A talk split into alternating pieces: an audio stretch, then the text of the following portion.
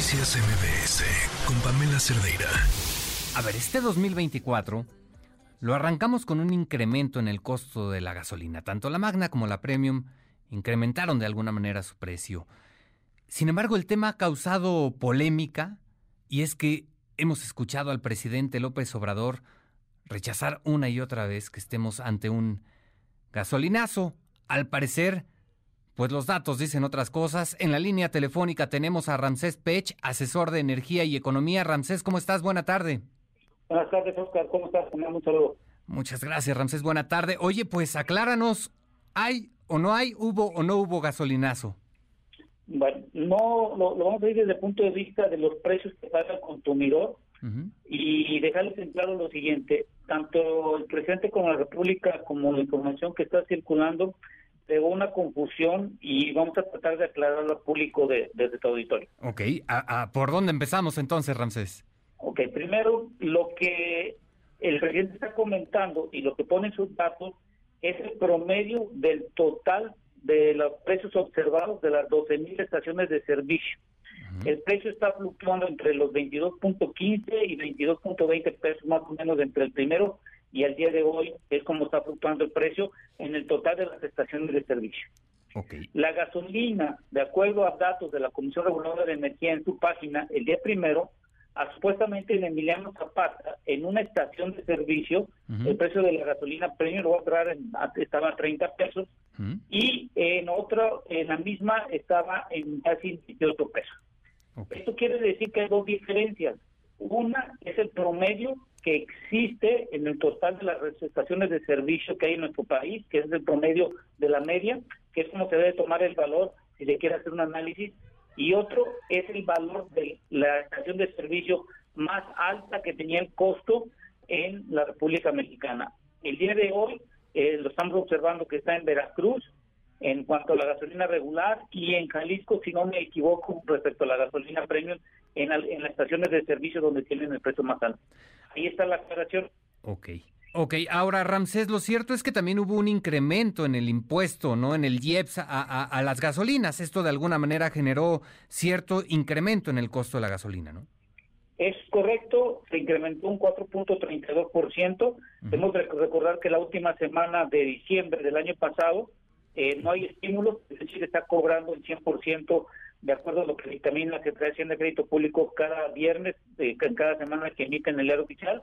Y en esta semana del primero al día 5 también hay el estímulo, y eso significa que pasamos de 5.91 más o menos 92 el, el yes, pasamos a 6.18 y hay que aclarar algo al público.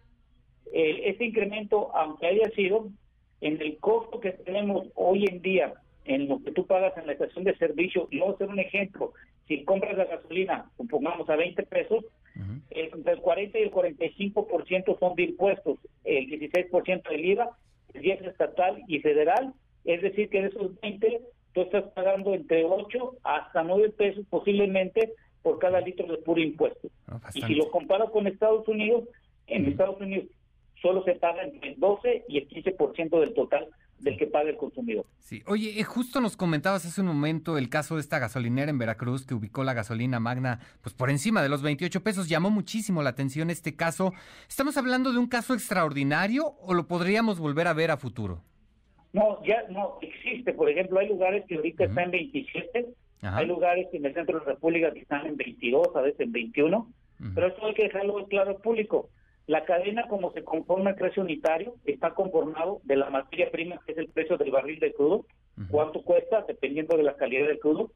Eh, tenemos el coste de la refinación, tenemos la logística para llevar ese crudo a las refinerías y los productos que salen de las refinerías a los centros de almacenamiento y distribución, y de ahí pueden ser transportados ya sea por camiones o por otros medios de transporte a las estaciones de servicio y de ahí hacia el consumidor. Son, son varios. hay que dejar algo muy claro es que hoy se incrementaron los impuestos, pero se está manteniendo el promedio de la media, pero en algunos lugares cambia mucho el precio, sobre todo por la lejanía que puede tener en los centros de almacenamiento o de distribución donde está el producto para vender las estaciones de servicio. Claro, juega mucho, mucho eh, precisamente los factores que nos, que nos mencionabas. Eh, ¿Qué esperar, Ramsés, para el cierre de esta administración? ¿Le queda ya muy poco tiempo?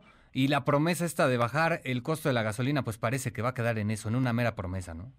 Sí, lo que está claro es que en México los precios de los combustibles han subido, eh, por, esto se deriva principalmente por, los, por el IEPS. Entre el 2006, entre el 2000 y 2006 teníamos el IEPS y era un ingreso que tenía la nación por medio de los impuestos. De 2006 al 2013 más o menos había un subsidio porque los precios de los combustibles estaban altos y a partir de 2014 con 2015 la reforma energética se convirtió también otra vez en un impuesto. Hay una cosa que yo quisiera aclarar que la mañana el director de Pemex comentó sobre que vamos a ser autosuficientes y me ahí una gráfica en donde dice que eh, las refinerías del Sistema Nacional de Refinación están produciendo tanto de combustibles, tanto de IRPAR y todo lo demás. Hay que hacer una aclaración. Lo que lo que creo que no interpretaron bien o no se comentó en forma correcta es todo ese volumen de, gasolina, diésel y turbocina que están produciendo las refinerías de y la 6 y la de Olmeca se va a producir en un, en un lazo que dicen que va a empezar el 31 de enero, no quiere decir que todo ese producto va a quedarse en el mercado mexicano. Es lo que hay disponible en todas las refinerías de los petrolíferos. Porque la primera pregunta que hay que hacernos es que Deer Park no está enviando todo el combustible, el 100%, está enviando entre el 10 y el 15%, y Deer Park está haciendo un buen negocio porque está vendiendo la mayoría de los combustibles dentro del mercado de Estados Unidos y algunos se está comercializando en otras latitudes. No están mandando todo el combustible como, como quiere hacer pensarse en la gráfica que mostraron, sino que es una parte. Y lo otro es que las refinerías, las seis que tenemos actualmente dentro de México, están operando no más del 50% de la capacidad, cuando deberían estar más del 80%, cosa que lo veo muy complicado, que en menos de un año si en cinco años solo han incrementado un 5%, no creo que en un año alcancen el 30% de la utilización. Bastante, bastante complicado se antoja. Ramsés Pech, te agradezco mucho. Gracias por esta aclaración y gracias por toda esta información. Que tengas muy buena tarde. Gracias, que tengas buena tarde. Noticias MBS con Pamela Cerdeira.